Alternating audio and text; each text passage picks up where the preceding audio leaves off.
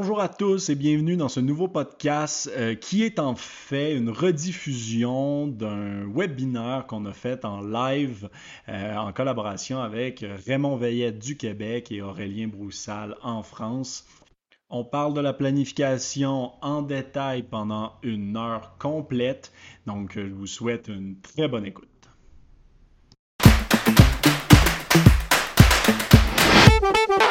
XFIT Podcast, une émission dédiée aux professionnels où on discute santé, sport, réhabilitation, nutrition, performance.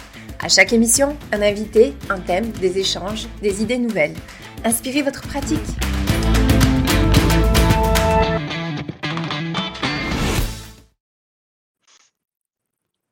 Bonjour à tous, euh, merci de vous joindre à ce nouveau webinaire.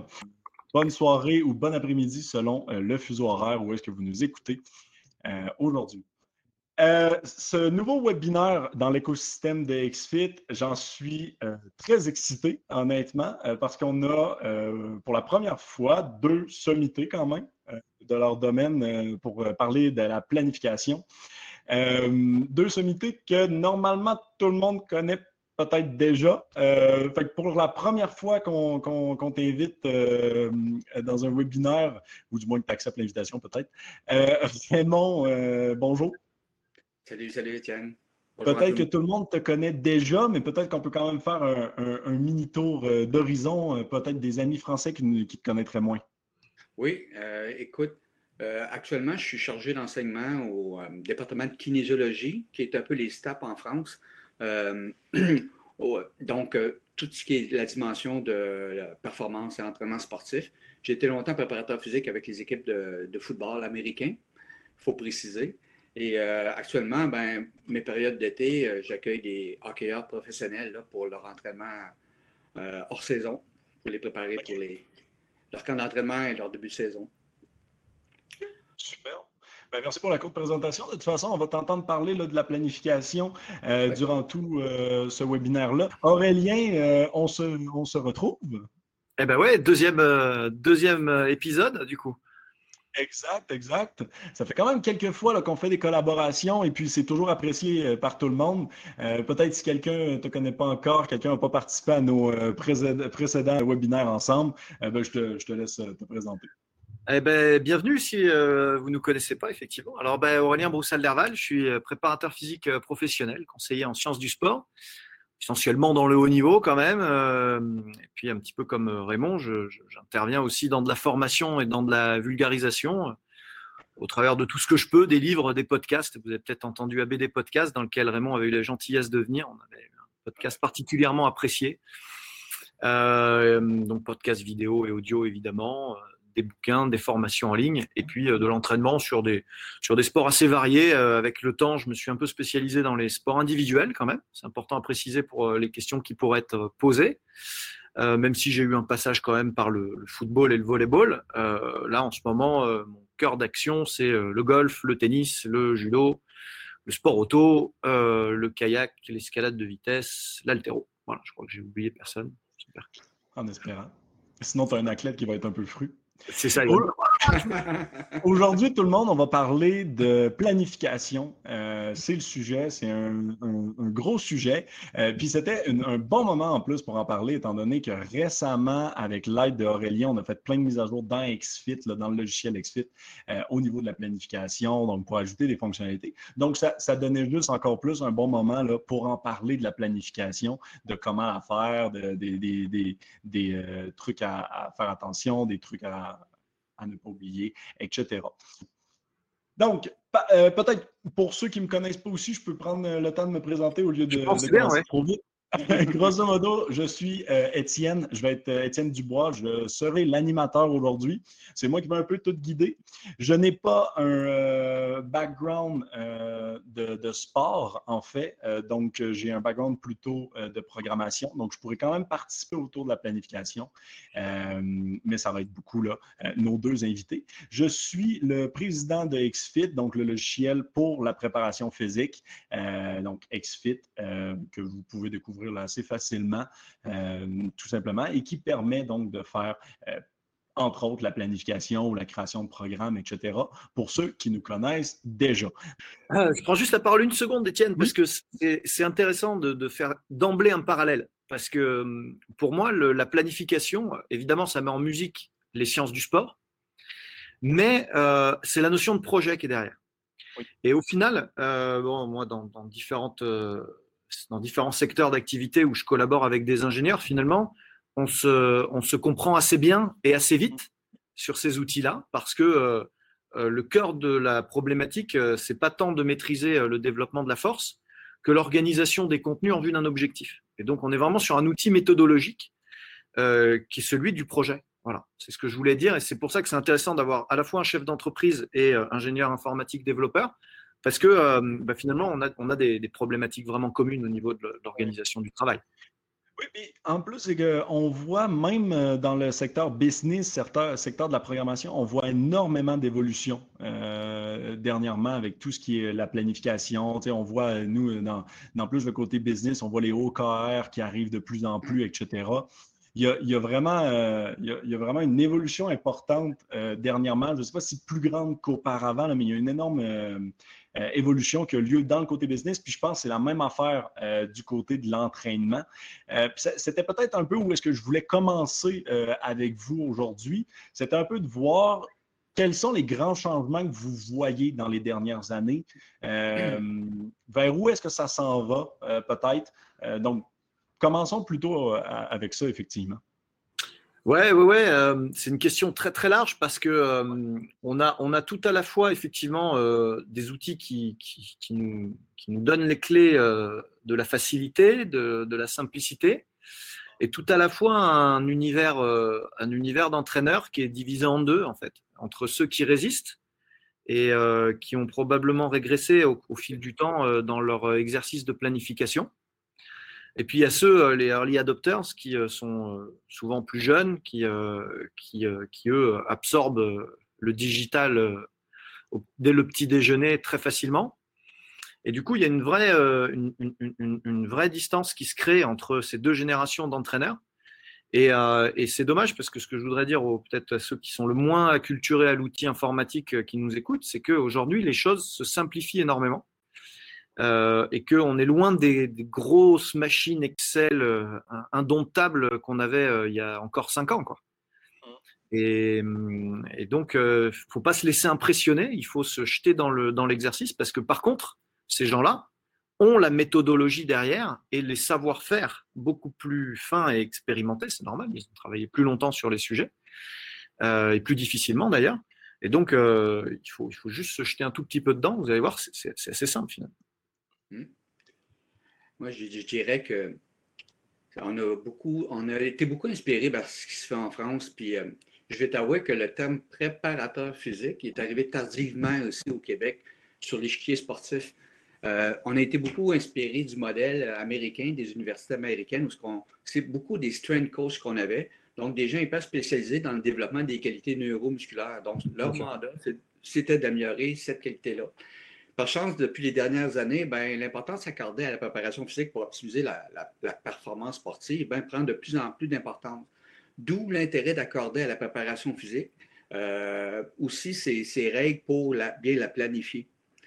Euh, pour faire court, j'ai été à une certaine époque entraîneur en athlétisme pour les épreuves de sprint et on utilisait à l'époque la planification d'entraînement euh, linéaire, qui, qui était le modèle proposé à l'époque. Mais maintenant que mon terrain de jeu est plus la préparation physique, ben, je suis toujours encore à me questionner c'est quoi le modèle optimal à appliquer parmi tous ceux qui sont proposés pour, euh, pour desservir les besoins de la préparation physique? Donc, la grande question, est-ce que les concepts et les principes de planification d'entraînement traditionnel s'appliquent euh, intégralement à la planification de l'entraînement pour la préparation physique? pour moi, là, il y aura des nuances importantes à apporter. Euh, ce que je trouve aussi, là, c'est qu'il y a des demandes des clubs et des athlètes qui sont très variées, qui fait que le rôle et les implications du préparateur physique euh, et le lien qu'il va avoir avec la planification va différer constamment. Euh, ce à quoi on assiste au, Canada, c'est que tantôt le préparateur physique peut être pigiste. Donc, comme à, l'ancienne époque, on va lui demander de s'occuper uniquement d'une composante à améliorer. Peux-tu améliorer la vitesse de mes athlètes? Peux-tu améliorer la force de mes athlètes? Et tantôt, il peut être carrément chef d'orchestre, donc s'occuper d'un de la mise en œuvre de toute la préparation de l'athlète, la prise en charge de l'athlète. Et comme exemple, bien souvent, les hockeyeurs professionnels qui arrivent dans leur patelin l'été ben, vont nous demander maintenant de s'occuper de leur préparation physique hors glace et sur glace. Autre exemple, euh, en patin artistique, on, observe que l'athlète est entouré d'hyper-techniciens, euh, du chorégraphe, du professeur de pilates, et ça fait en sorte qu'à un moment donné, le préparateur physique va devoir aussi orchestrer toute la charge d'entraînement de cet athlète-là et de le moduler au, fil des années. Ce qui a beaucoup changé, à mon avis, c'est notamment la, la multiplicité du nombre de compétitions. Et là, ça devient un véritable casse-tête. Euh, puis on, a souvent évoqué dans les termes traditionnels de la planification d'entraînement des termes comme compétition secondaire. Ben maintenant, je pense a beaucoup de compétitions qu'on peut qualifier de secondaires parce que ces athlètes-là, et même dans les sports d'endurance, hein, doivent y participer pour aller acquérir un certain pointage pour accéder aux autres compétitions.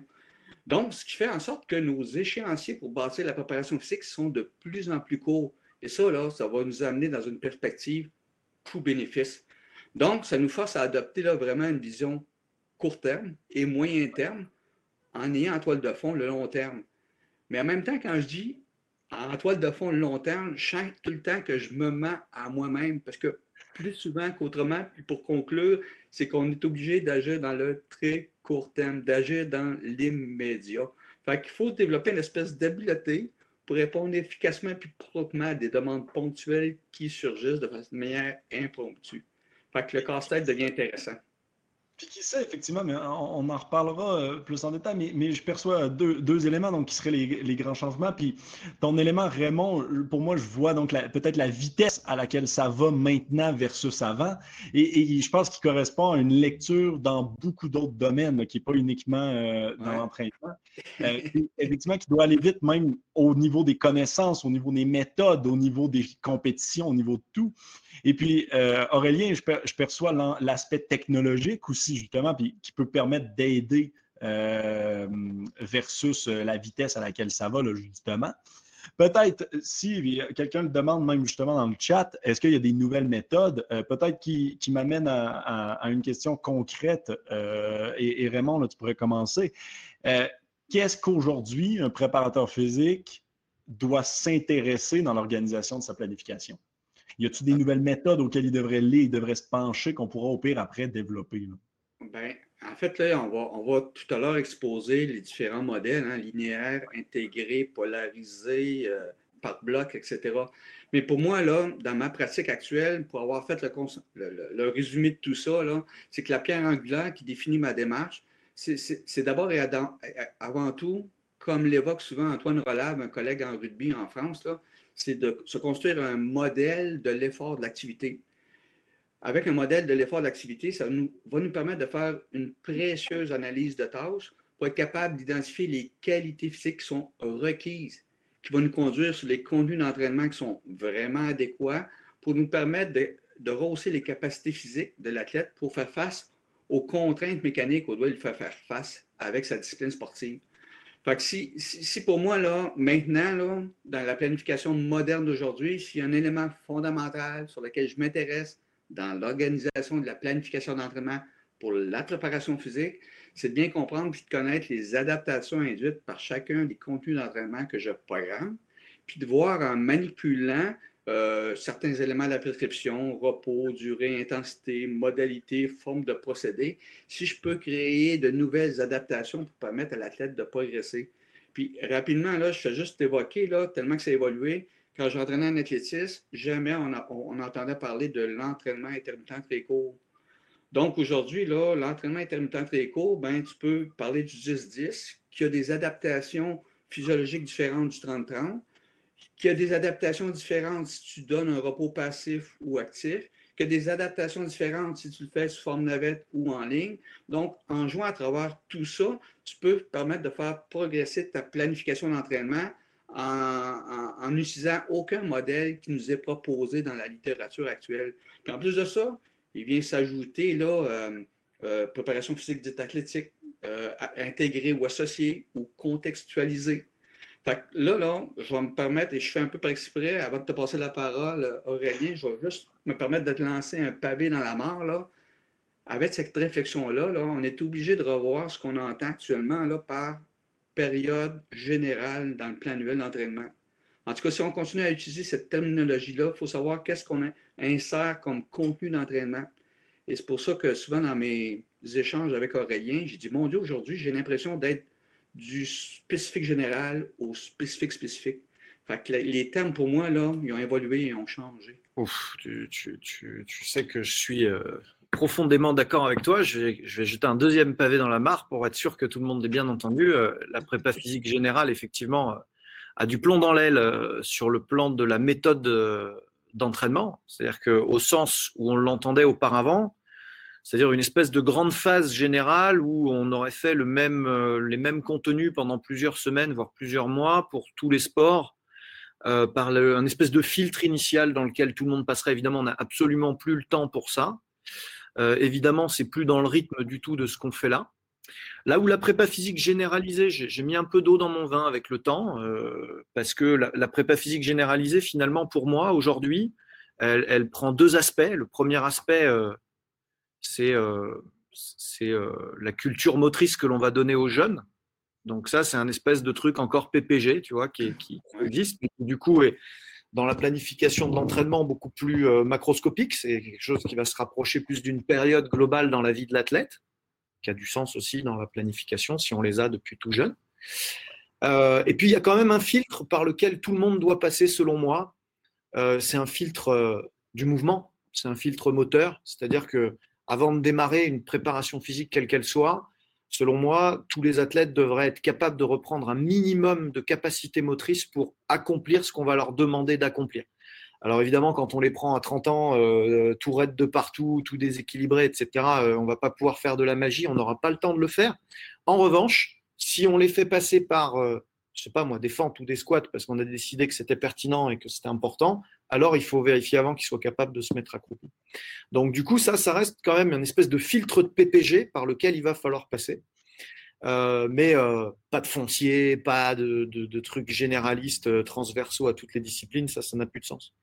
Et puis sur le plan méthodologique pur, je pense que, et c'est peut-être un peu le sens de la question que posait au tout début euh, Étienne, au final, euh, si on fait un parallèle avec le monde de l'entreprise, que je fréquente euh, pas mal par mes différentes activités, tu sais, on, on parle beaucoup de, de méthode agile aujourd'hui. Hein. Ça fait quelques années déjà qu'on parle de ça, mais avec le télétravail, ça a explosé, ces méthodes agiles. Pour les coachs qui ne sont pas familiers du, du truc. Exact. Pour ceux qui ne le savent pas, c'est en fait une méthode agile, c'est une grande théorie. Là, on va juste faire euh, peut-être un, un, un mini proche plus rapide, mais grosso modo, c'est de dire de, ne, de, de, se réajuster rapidement euh, par des cycles. Euh, des cycles où est-ce que, par exemple, de deux, une semaine, deux semaines, selon le cas, où est-ce que je fais une tentative, je fais quelque chose, je l'analyse, je recommence et ainsi de suite. Euh, ça vient souvent avec des scrum meetings, justement, donc des moments où est-ce qu'on peut se parler pour voir où est-ce qu'on s'en va, puis mettre tout le monde à jour. Donc, euh, effectivement, c'est une méthode, ben, ça le dit dans le terme hein, agile, donc c'est une méthode qui, qui évolue vite, qui, est faite pour un monde qui évolue vite. C'est une méthode qui est assez adaptée à ce que l'on disait avec, euh, avec Raymond juste avant. C'est-à-dire qu'aujourd'hui, dans le sport, on est le, j'aime bien l'image du pigiste et du chef d'orchestre.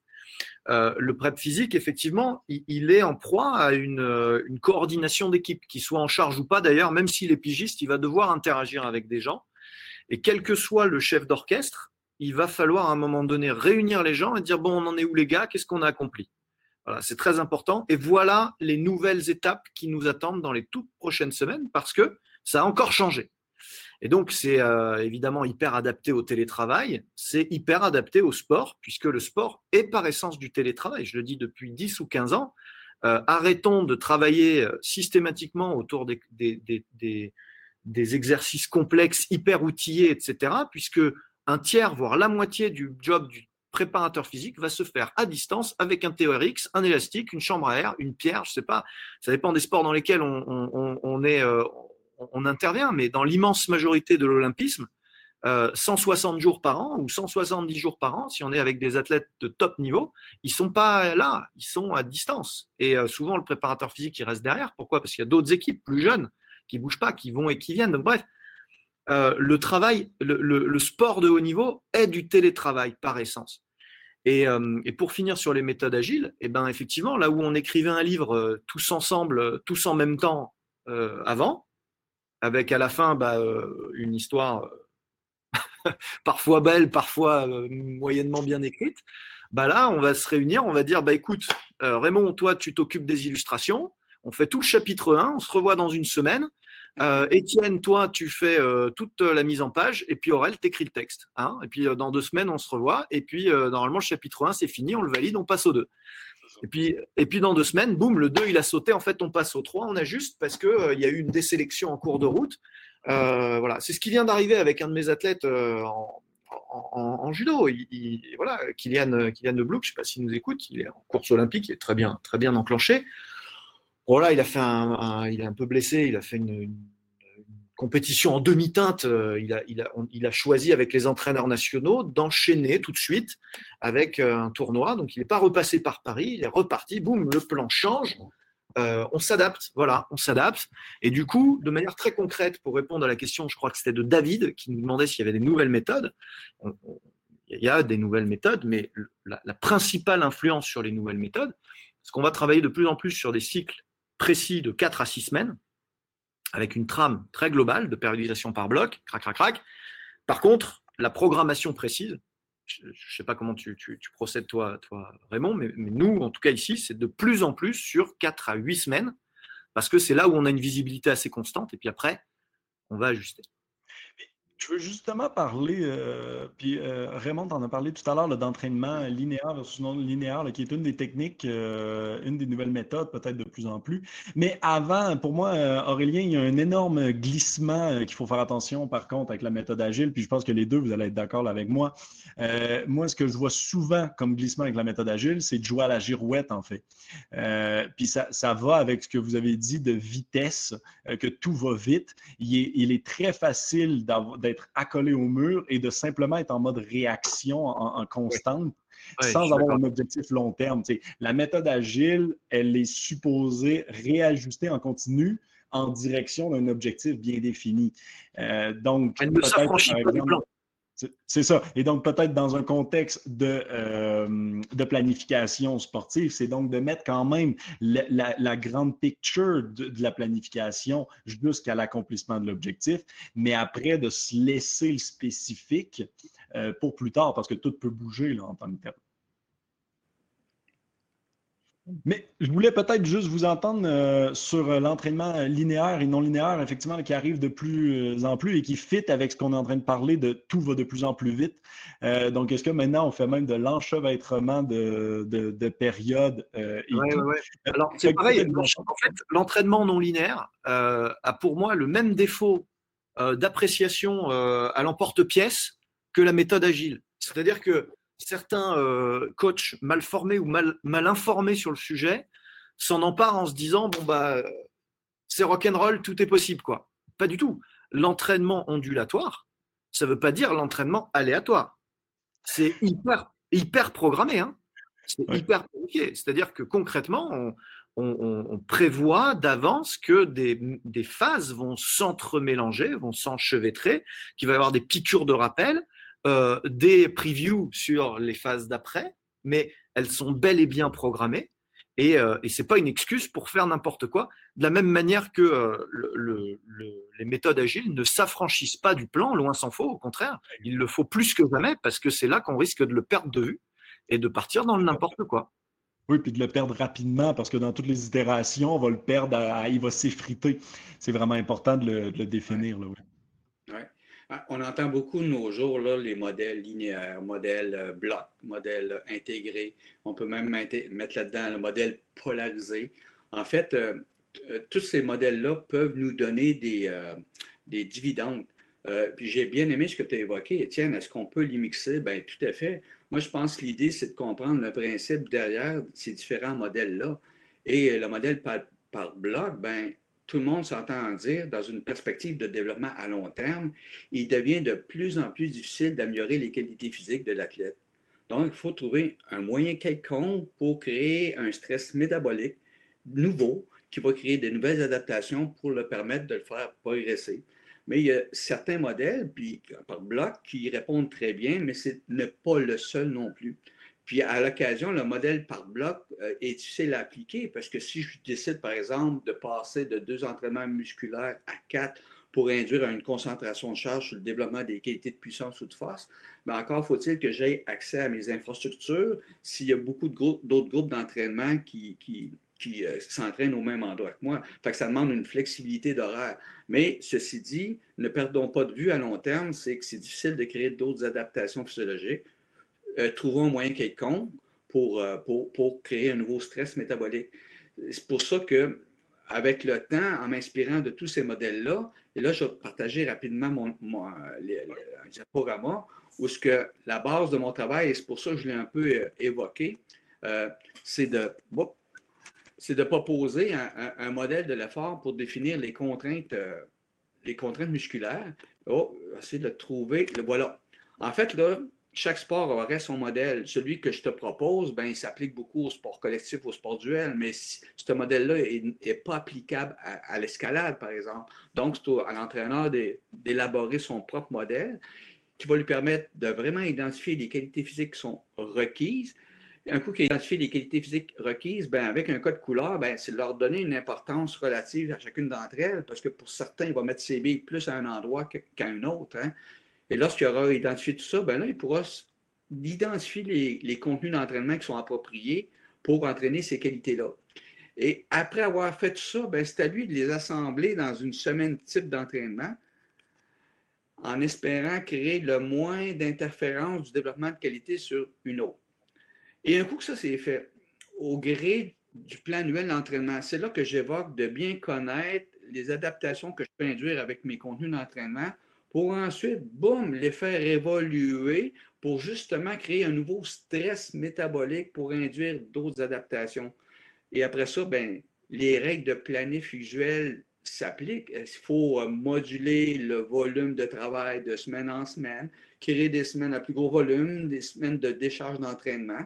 Puis avec ça, ben, tu t'amuses, préparation physique athlétique, euh, intégrée, contextualisée. Maintenant, c'est plus le modèle que j'utilise, fortement inspiré des modèles de la planification traditionnelle qui gère l'ensemble de tous les déterminants de la performance. Si j'ai un modèle que j'exploite beaucoup pour la préparation physique, ben c'est vraiment cette démarche-là Peut-être, je ne voulais pas nécessairement parler énormément de la situation COVID actuelle, mais en même temps, il y a tellement de questions autour de ça dans le chat. Est-ce que euh, tout ce qu'on est en train de dire change? Euh, à cause de euh, aucune compétition pendant beaucoup de mois? Y, a-t-il un changement par rapport à ma planification, par rapport aux blocs, aux différents blocs? Est-ce que, vu que c'est une longue pause, je devrais faire du linéaire, est-ce qu'on a des indications par rapport à ça? Oui, forcément, euh, forcément, ça change énormément. Les, deux, les deux conséquences principales dans le sport de compétition, c'est que d'abord, on a eu, euh, en tout cas ici en France, avec le confinement qu'on a vécu, une phase de développement euh, à, long terme sans coupure, comme on n'en a jamais dans la carrière d'un sportif. C'est-à-dire que pour la première fois de ma carrière, j'ai pu faire un développement de manière complètement contrôlée sans aucun aléa, sans aucune coupure. Alors un peu, euh, un peu contrainte par le manque d'équipement et de matériel, donc forcément orienté sur du poids du corps, du TRX, du kettlebell, des choses qu'on pouvait emmener en confinement. Mais n'empêche que, d'un point de vue méthodologique, il y a eu cette phase où j'ai pu faire passer un cap énorme à tout le monde. Donc c'est vrai qu'on n'arrive jamais à avoir cette espèce d'idéal qu'on a dans les bouquins. Et là, on l'a eu. Alors après, on l'a payé cher parce que d'un seul coup, on est rentré dans une phase de reprise entre guillemets où là, on a vécu annulation de compétition sur annulation de compétition et on est tombé dans l'incertitude totale, c'est-à-dire que d'un seul coup, on a tout perdu parce que euh, on s'est retrouvé à faire des, nanocycles. Enfin moi, en tout cas, c'est comme ça que je l'ai géré. Gérer des nanocycles de, de développement slash rappel de force avec nanocycles d'explosivité pour être tout le temps un petit peu dans un maintien neuromusculaire euh, élevé. Et puis bah, quand il y avait une annulation, boum, récupération euh, immédiate pour pas cramer les athlètes. Mais du coup, on était dans, vraiment dans l'adaptation. Je ne sais pas comment toi tu as fait, Raymond, par rapport à ça. Écoute, je n'ai pas été exposé tant à, ces problématiques-là. Mes collègues, euh, beaucoup. Puis ce que tu as évoqué, c'est exactement l'état des lieux auxquels ils ont fait face. Puis ils ont, utilisé carrément les mêmes stratégies que tu as, appliquées pour être capable au mieux de, maintenir à flot les, leur, capacité physique. Hein. Fait que, en même temps, c'est de voir, là, OK, à quoi j'ai accès comme, comme équipement, quelles sont les qualités qui ont tendance à souffrir d'une réversibilité la plus rapide, est-ce que j'ai un contenu d'entraînement qui, est capable d'impacter sur plusieurs qualités en même temps? Exemple, je trouve qu'il est quand même assez accessible et facile de continuer à faire du 10-10 en course à pied, qui à la fois va impacter sur les qualités aérobies, mais qui a déjà par le volume qu'on peut faire avec ces contenus d'entraînement-là, ben, impacté indirectement sur la capacité à répéter. Donc, d'essayer de trouver co-bénéfice un contenu d'entraînement qui est capable de rester assez large pour limiter les dégâts. c'est. Je vais répondre à, Steve. Je vais aller au fond de, cette discussion-là parce que c'est quand même hyper important et totalement lié à l'actualité, mais aussi, euh, aussi à l'exercice de planification. Steve, qui, te posait la question à toi, Raymond, mais tu n'as peut-être pas vu dans le, dans le truc. Je vais, je vais, je vais le Je viens Comment bien répartir les phases d'entraînement malgré la pandémie, sachant que mon équipe est supposée être en phase de compétition? Bref, comment les rendre, euh, bref, comment les rendre, les prendre en charge pour les préparer pour l'an prochain? Quelle méthode utiliser malgré que la saison est dans 7 à 8 mois et donc, euh, eh ben, effectivement, euh, ça rejoint ce qu'on se disait là, c'est-à-dire que c'est finalement quelque part une chance. Steve, tu es dans la phase que je décrivais pour nous, qui était là exactement il y a un an, en fait, hein, qui démarrait exactement il y a un an. Et euh, bah, tu vas pouvoir faire une, alternance de cycles. Donc là, je ne pense pas que la méthode euh, ondulante soit la plus adaptée. Je pense qu'il faut effectivement les faire passer par des phases. Euh, gérer une alternance de volume et d'intensité en fonction des thématiques que tu vises. Et du coup, passer par toutes les cases les unes après les autres des paramètres neuromusculaires et des paramètres d'endurance propres au volleyball. Principalement quand même du neuromusculaire en volleyball. Euh, et on va avoir le temps de, se faire succéder les séquences de développement euh, de l'endurance de force, puis de la force max, puis de la puissance orientée sur la force ou la vitesse en fonction euh, des profils de sportifs que l'on aura définis, avant de finir sur l'explosivité. Le tout en deux cycles, en deux cycles de, quatre, mois. Ça nous permet de faire un, développement complètement neutre et non entrecoupé de, de phases de jeu ou de blessures. Parce que la pratique du volleyball, par exemple, est particulièrement déstructurante pour les joueurs, on le sait. Et donc, on va en plus de ça pouvoir en tâche de fond les faire progresser sur la mobilité. Ça peut être une, saison qui sauve les suivantes. Oui, j'ajouterais à ça, là, les, entraîneurs ont le droit de se donner des permissions pour aller créer de nouvelles sollicitations qui sont peut-être pas conventionnelles. Euh, lorsqu'on parle, par exemple, d'entraînement intermittent très court, on fait souvent référence à l'utilisation d'appareils cardiovasculaires, course à pied, sur le vélo, etc. Mais d'expérimenter un 10-10 sur des steps, vous avez à la fois là, un aspect sollicitant cardiovasculaire et aussi au niveau de la mobilisation des appuis euh, qui, maintient une espèce de raideur musculo-tendineuse qui est très pertinente pour un joueur de volley, par exemple. il, est possible de créer des espèces de combinaisons. Donc, aller jouer dans vos fantaisies, ça fait du sens. C'est peut-être pas prouvé dans la littérature les impacts de ces contenus-là. Mais si la logique fait partie de la création de ce contenu-là, ben, c'est approuvé tant qu'à moi, à ce niveau-là. Ouais, j'ai une, autre question à laquelle je souhaite répondre. Excuse-moi, euh, Étienne, je digresse un peu, mais je trouve ça intéressant. On a des, questions hyper pertinentes ce soir. C'est celle de Gaëtan, euh, qui m'interpelle sur le coaching à distance. Est-ce que c'est plus facile à mettre en place avec un sportif avancé, euh, voire de haut niveau, que monsieur tout le monde qui risque d'avoir des problèmes à se prendre en charge seul? Il faut savoir que les trois quarts des sportifs de haut niveau sont, des assistés, hein, qui, euh, qui, ne sont pas capables de se prendre en charge seuls. Alors des fois, c'est par nature, parfois c'est par expérience, parce qu'ils sont encore jeunes, et puis souvent, c'est parce que le système les a créés comme ça. tout à fait. Et, et, je pense que c'est pareil avec monsieur et madame tout le monde. Moi, je suis un fils d'éducateur, donc pour moi, tout est éducation. Pour moi, ça, je peux même renchérir. Là, pour moi, les, pour les gens, souvent, le fait de la distance est synonyme d'autonomie à 100 euh, distance avec les bons euh, indicateurs de performance en place, euh, avec la, bonne planification, justement, etc. C'est hyper facile de savoir où est mon athlète, ou mon, mon client du grand public, où est-ce qu'il est rendu par rapport à où est-ce qu'il devrait être. Euh, même sa perception de l'effort après son entraînement, d'avoir les données justement quand il est tout seul. Euh, aujourd'hui, un entraînement à distance peut même être fait avec une caméra. Il y, a, vraiment, en tout cas, beaucoup de choses, euh, mais ça ne veut pas dire à distance, ne veut pas dire seul et aveugle. Dire en autonomie, absolument. On perd des choses, on perd des choses dans la distance, mais on en gagne. Mais on en gagne d'autres. Parce que du coup, que l'on perd en, présence et en correction instantanée, euh, en, finalement en, support instantané, euh, on, le, gagne en rigueur parce que du coup, il faut compenser ça. Euh, moi, pour la première fois pendant le confinement, j'ai commencé à entraîner un athlète à distance. J'ai un de mes athlètes que je n'ai jamais vu. Je ne l'ai jamais vu en vrai.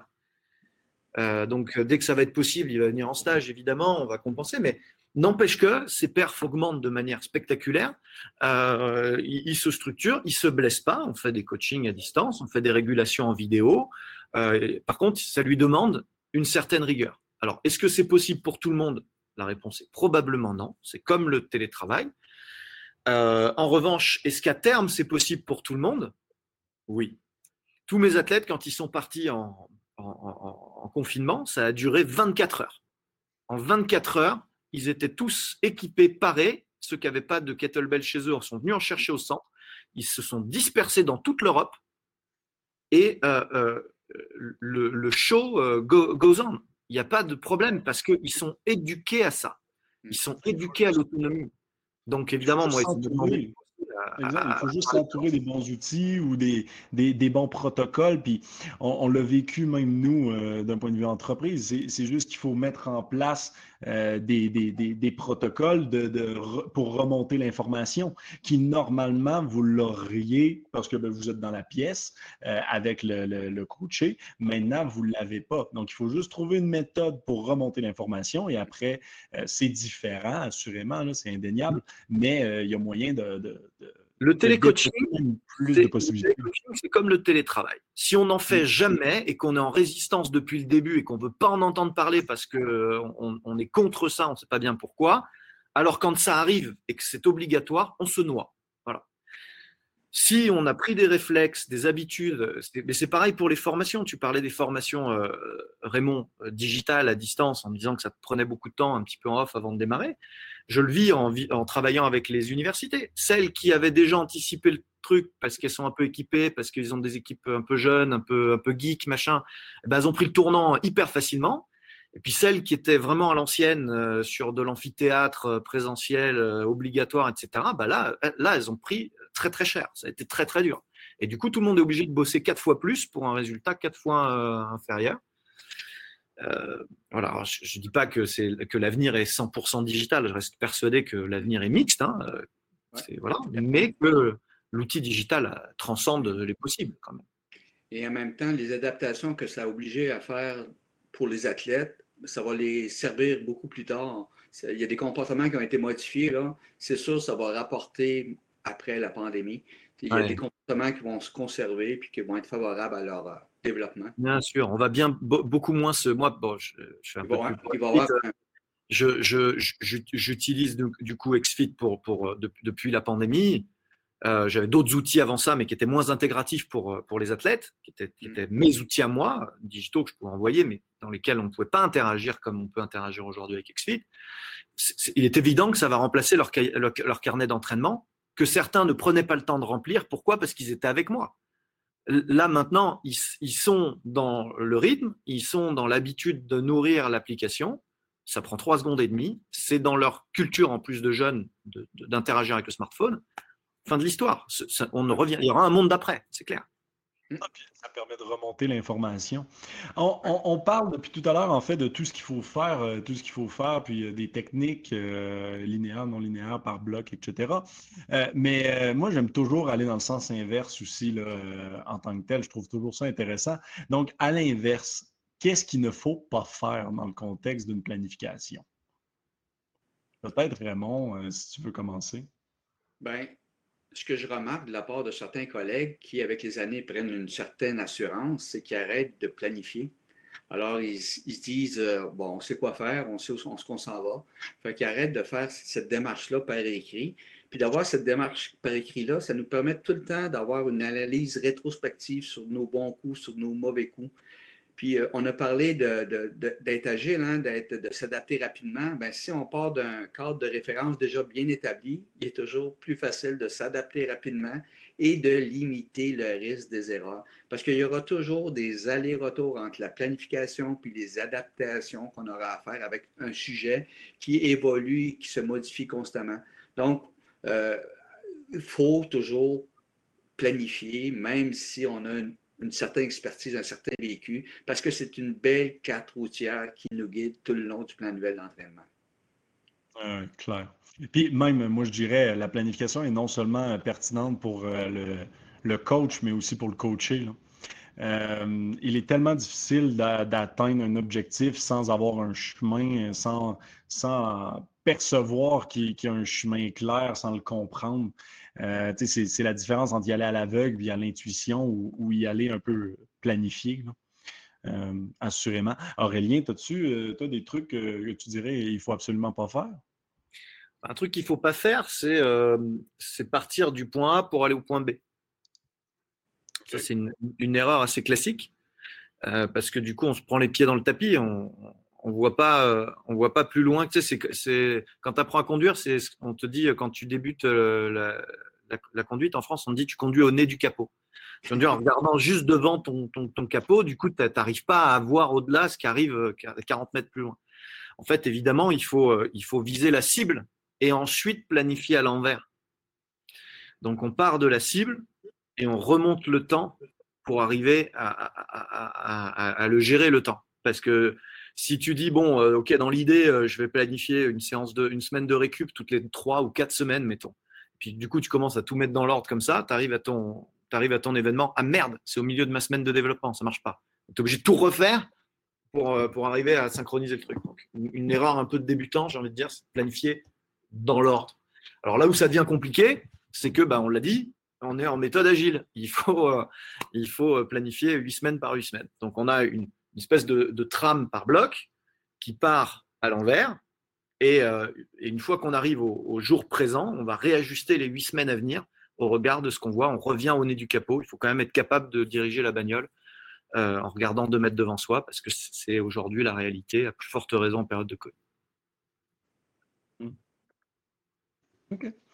Euh, on a plein de questions euh, qu'on pourrait euh, prendre euh, dans le chat, mais moi j'avais un, intérêt, surtout qu'aujourd'hui, je pense qu'on a autant de, Français que, que de Québécois.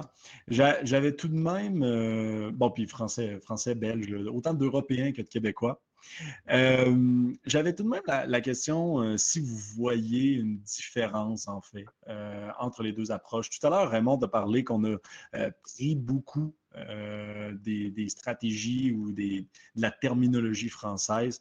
Est-ce qu'on a des, des différences culturelles ou des différences qu'on pourrait highlighter aujourd'hui, le mettre en, lumière et qui serait pertinente pour l'autre euh, l'autre camp en tant que tel? Écoute, euh, quand j'ai des discussions avec des collègues français ou des gens qui m'écrivent pour discuter des stratégies de, programmation, de planification d'entraînement, ils sont souvent surpris parce qu'il y a des idées reçues qui persistent hein, dans le milieu de la, préparation physique. Ils sont souvent surpris qu'on est capable de commencer avec des contenus qui sont étiquetés spécifiques.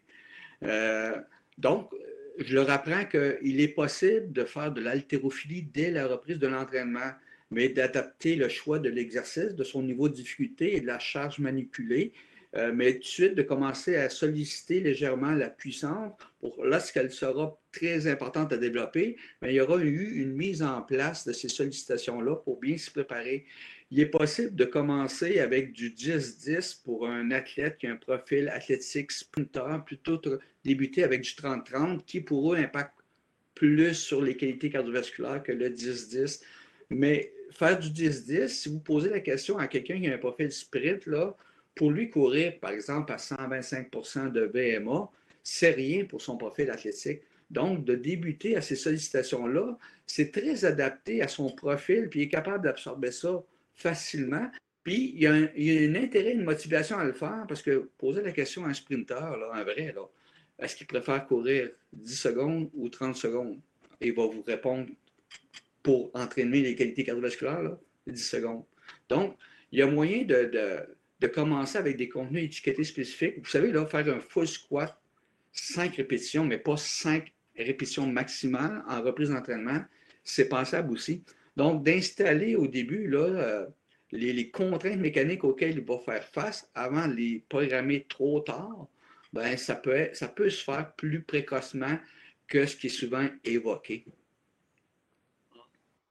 Puis toi, Aurélien, euh, en, France, euh, selon toi, y a-t-il des, pratiques québécoises que vous devriez plus vous inspirer?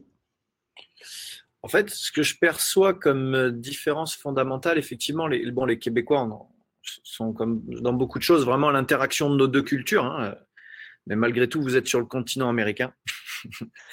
Et ça, concrètement, euh, concrètement, ça se ressent. On le voit dans les écrits, euh, dans les écrits, notamment sur la planification. Hein. Quand on voit le livre de Tudor Bompa, qui, est excellent, ça reste des, ouvrages qui sont euh, bercés de poids et haltères. Oui. Hein, tu le disais, hein, c'est d'abord le strength et ensuite le conditioning.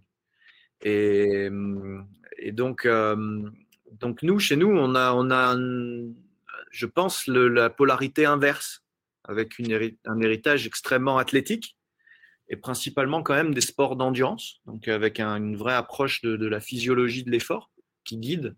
Et du coup, on va raisonner toujours en termes de, on va toujours raisonner en termes de, volume d'entraînement et d'intensité euh, métabolique plus que de, nombre de reps et de stress nerveux. Euh, ce, qui, euh, bah, ce qui parfois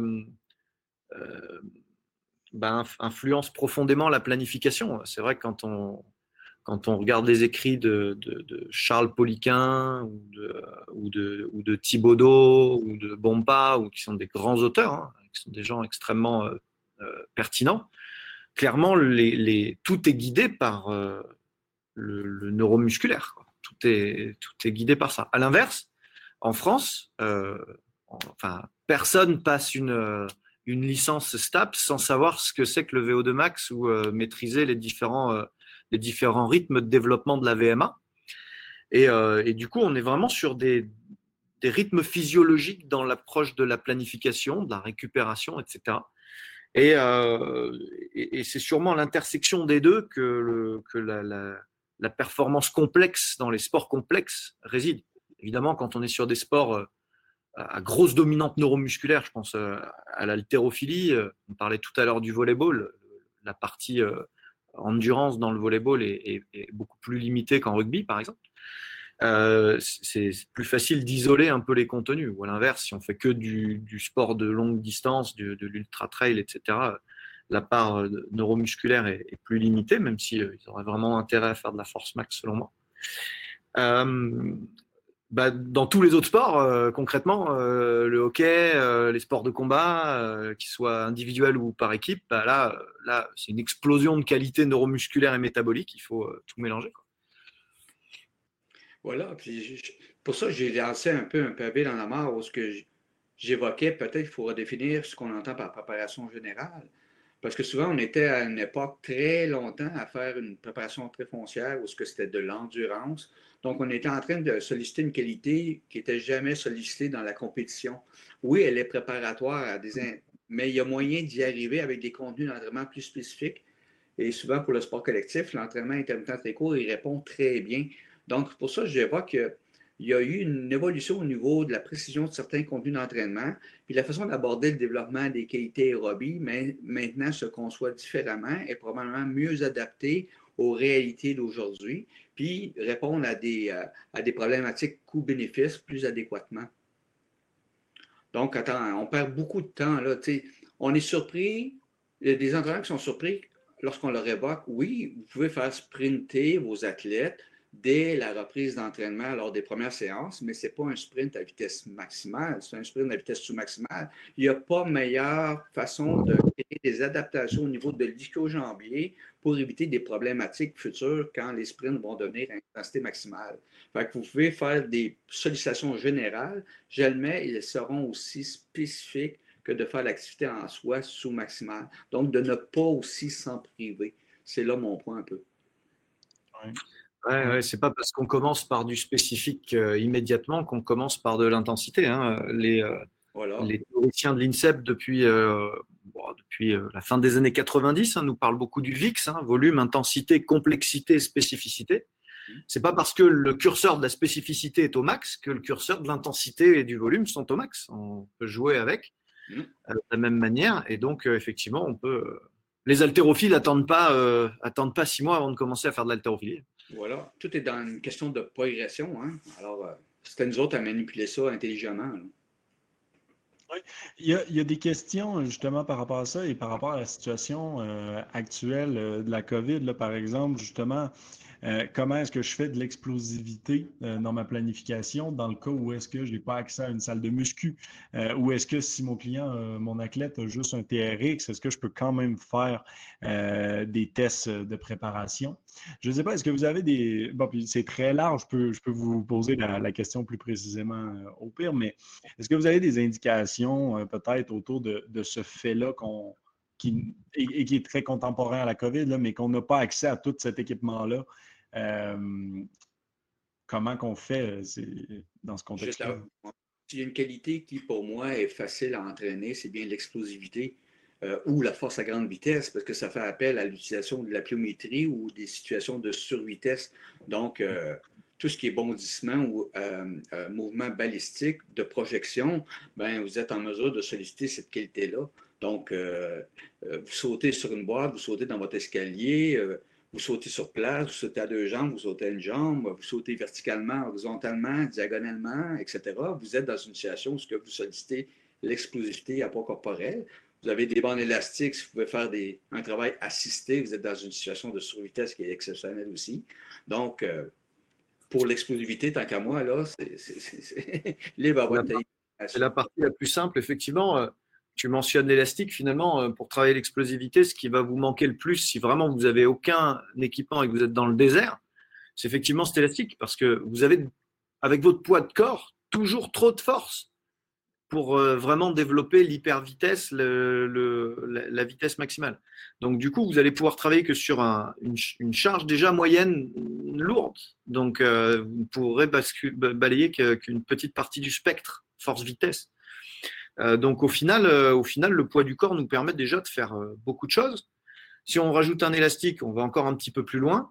Et puis après, bah voilà, on va jouer sur les, sur les, sur les régimes de contraction.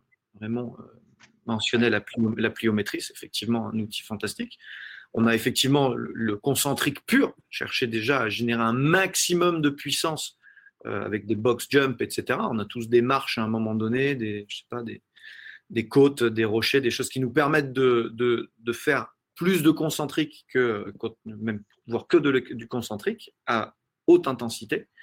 Et puis rappelez-vous qu'un facteur de développement du, du, RFD, hein, de, du front oxotonique de montée de la force, de, cette pente d'accès à la force max, ben, c'est l'excentrique. Et donc, euh, et donc un contre-saut freiné, bloqué euh, euh, d'une hauteur, euh, d'une hauteur maximale, bah là aussi, vous n'avez pas besoin de matos. Hein. Il vous suffit d'un banc, il vous suffit d'une table. Il vous suffit... Mmh. assurément.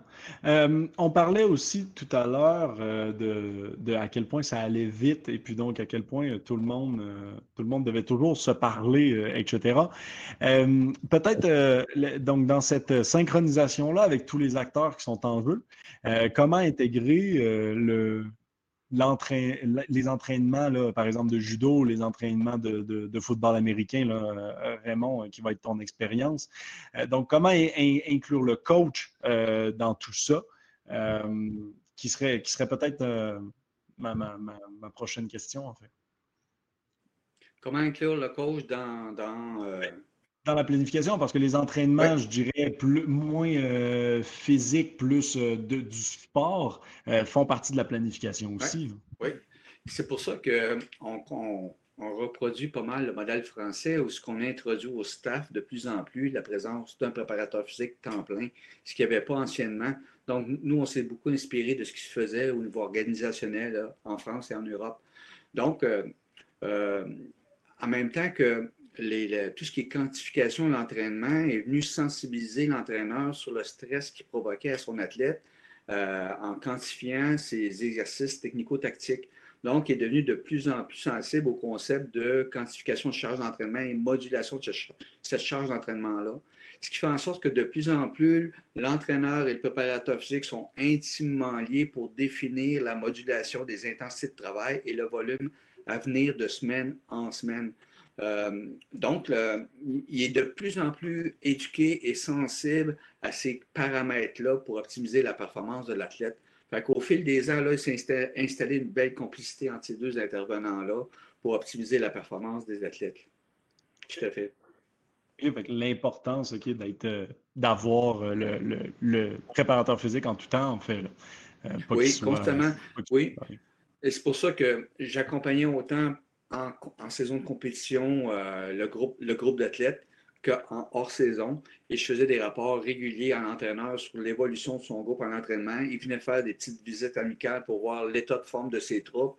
Puis à ce moment-là, c'est facile d'établir un discours où ce que j'interviens in season, où ce que là, au football américain, là, c'est de la place au technico-tactique. Hein. C'est un, c'est un jeu d'échecs sur, euh, sur terrain. Hein. Alors, c'est facile pour moi d'évoquer, OK, tes troupes performent bien, mais on sent un, certain niveau de fatigue. Alors, c'est là, lui qui n'est pas en mesure, parce qu'il est dans son truc, de constater l'état des troupes, ben, il est ouvert à ce, à ce message-là plus facilement. OK. Euh, en tout cas, ben, pour euh, peut-être pour, pour terminer euh, dans, dans, tout ce qu'on est en train de dire, euh, puis on va dépasser l'heure qu'on avait dit tout le monde, mais inquiétez-vous pas, vous allez recevoir l'enregistrement, comme on disait au départ.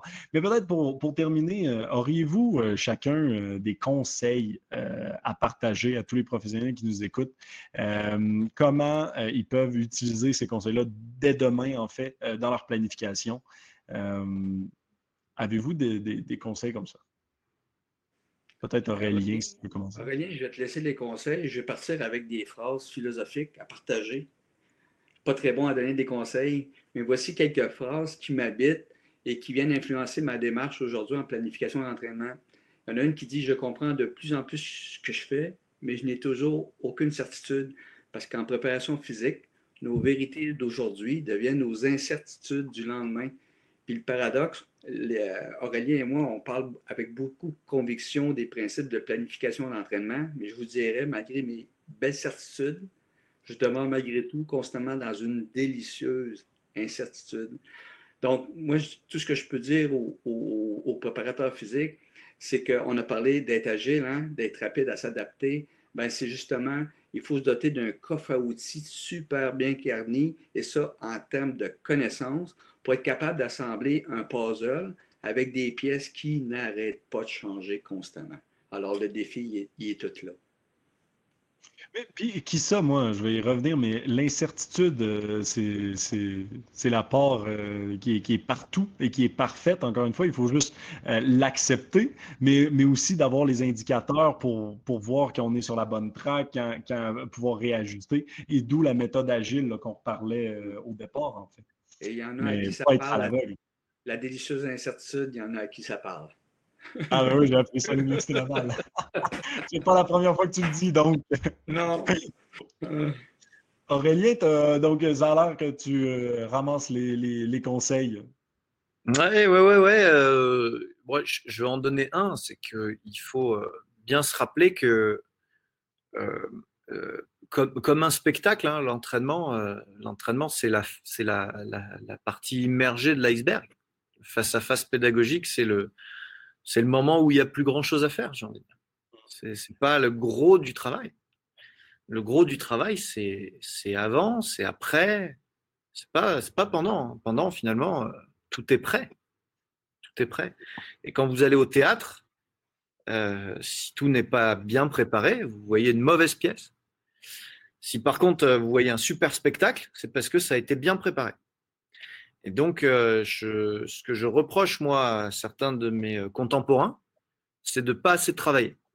De ne pas assez travailler en dehors des séances et de venir un peu les mains dans les poches en se disant qu'au talent et avec la bite et le couteau, pour reprendre l'expression de certains d'entre eux qui, en plus en sont fiers, viennent avec leur œil de maquignon de merde euh, improviser une séance. Euh, et, ça, ça fait un très mauvais spectacle. Ça, ça fait un très mauvais spectacle. Il faut impérativement être mieux préparé que ça. Et pour ça, il faut planifier. Il faut se projeter, il faut ajuster, il faut faire le point. Et plus on est nombreux sur scène, et plus c'est vrai. Hmm.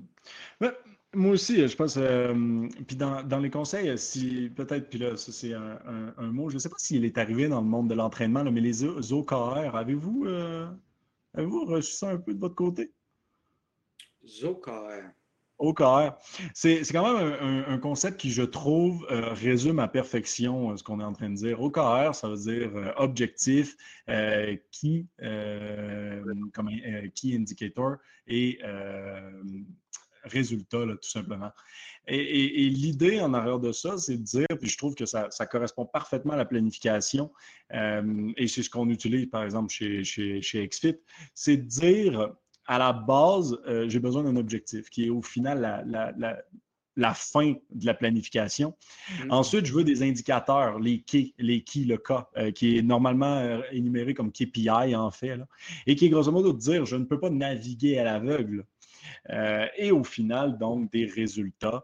Euh, et donc d'analyser les résultats pour ensuite ben, redéfinir au pire le plan de match en continu et, de rester agile comme ça, mais l'objectif n'est pas supposé changer, les indicateurs ne sont pas supposés changer et c'est surtout important d'avoir ces indicateurs-là qui remontent en continu euh, pour ne pas naviguer à l'aveugle. En fait, là, tu ne ferais pas, tu pas la traversée de l'océan sans boussole. donc, euh, il ne faut pas le faire non plus avec un, avec un athlète ou avec un grand public. Il ne faut pas oublier ah, que... les, OKR n'ont pas perfusé jusqu'à nous. Euh, mm. Pas encore. Peut-être que c'est c'est nouveau euh, beaucoup. Euh, c'est un résumé, le concept existe depuis toujours, mais c'est intéressant dans, dans, le monde business, c'est de plus en plus le terme qu'on utilise. mais effectivement, que ça va sûrement arriver autant dans le monde de l'entraînement. C'est le concept que vous utilisez déjà de toute façon. Mm-hmm. Raymond, tu avais quelque chose? Non, c'est bon. Ben, tu me faisais penser là, les questions à se poser quand on démarre une nouvelle planification. Là, ça va dans le sens de ce qui est évoqué. Hein? ne faut pas oublier que le point de départ, c'est l'athlète. Donc, il faut savoir à qui s'adresse la planification. Et souvent, le point de départ, il est différent, comme nous le rappelle Jean-Benoît Morin. Puis le point d'arrivée, ben, c'est la performance. Donc, on a beau construire la plus belle des performances qu'on souhaite. Si en bout de ligne, on n'a pas euh, impacté positivement sur la performance, ben, on a donné un coup d'épée dans l'eau. Donc, toutes les notions de transfert et de programmation, planification, là, euh, c'est drôlement important parce que le point d'arrivée, c'est la performance. Je veux pas nécessairement prendre plus de temps. Est-ce que vous sentez qu'on a oublié quelque chose, les gens dans le chat? Si vous avez des questions que vous sentez qu'on n'a absolument pas répondu, n'hésitez pas euh, à nous euh, écrire. Autrement, euh, si vous voulez pousser plus loin, de toute façon, la réflexion autour de la planification, vous pouvez très bien aller voir sur le site de Aurélien. il y a une euh, une, formation euh, justement sur la planification. Donc, je peux vous mettre le lien. mettre le lien, ouais. Oui, mais c'est juste, tu veux mettre le lien, euh, juste si vous voulez pousser plus loin. Je ne sais pas effectivement si vous sentez, Raymond Aurélien, qu'on n'aurait pas couvert un, bout de sujet qui, aurait été hyper important? Oh, on, en a, on en a plein qu'on n'a pas couvert de manière délibérée. On n'avait qu'une heure. Euh, il aurait été intéressant de planifier la récupération et les outils de récupération. Peut-être ça fera l'objet d'un autre, autre webinaire. Oui. Euh, d'où l'intérêt, là, tu l'as bien mentionné, toutes les formations qu'Aurélien donne, c'est d'être capable de se référer à un mentor pour exposer nos contenus en planification d'entraînement. Finalement, c'est se mettre à nu vis-à-vis de quelqu'un pour qu'il puisse nous donner son point de vue. Alors, il n'y a pas plus formateur que ça. C'est pour ça que les blogs, les Auréliens comme intervenants là, en France et euh, partout, finalement, là, ça, ça, nous prend des personnes ressources à qui se fier là, pour éviter de perdre la vue d'ensemble. Ah, clair, clair, clair, clair. Non, puis se remettre en question, de toute façon, ça a toujours été juste formateur. Euh, il, faut, il faut retirer l'ego, euh, que moi je dis euh, toujours, et puis poser des questions. Mais merci vraiment, Raymond et Aurélien, de vous être joints à nous aujourd'hui. C'était vraiment super de, discuter avec vous de tous ces sujets-là. Comme je disais, ce webinaire-là sur la planification a un peu rebondi de discussion avec Aurélien à la suite des modifications dans XFIT concernant la planification euh, et donc, pour prolonger ça, on avait même justement le, goût de, présenter euh, la, planification dans XFIT. On va le faire la semaine prochaine euh, ou dans trois jours, j'ai oublié la date. On va le faire bientôt sur la page Instagram, en fait, de Aurélien. Donc, je vous invite tout simplement à aller euh, liker sa, page, d'aller le suivre. Puis on va le faire à cet endroit-là le plus tôt. Au pire, on vous le renverra par la suite. Il n'y a aucun problème. Euh, mais donc, on pourra vous présenter euh, toutes ces, mises à jour-là qu'on a faites qui nous ont permis aujourd'hui de faire ce webinaire-là, tout simplement. encore une fois, vraiment, merci beaucoup, Raymond. Merci beaucoup, Aurélien, de vous être joint. J'espère qu'on pourra effectivement refaire un autre webinaire tout le monde ensemble. Je pense que ça a été très apprécié. Et au plaisir de continuer à en discuter avec tout le monde. Ouais, N'hésitez pas à rester au contact. Hein. Vous savez qu'on répond aux questions, on essaye au maximum. Merci. merci encore une fois tout le monde, puis bonne, euh, bonne soirée ou bonne fin d'après-midi euh, selon où vous êtes euh, dans le monde. Merci Étienne. Super. Merci.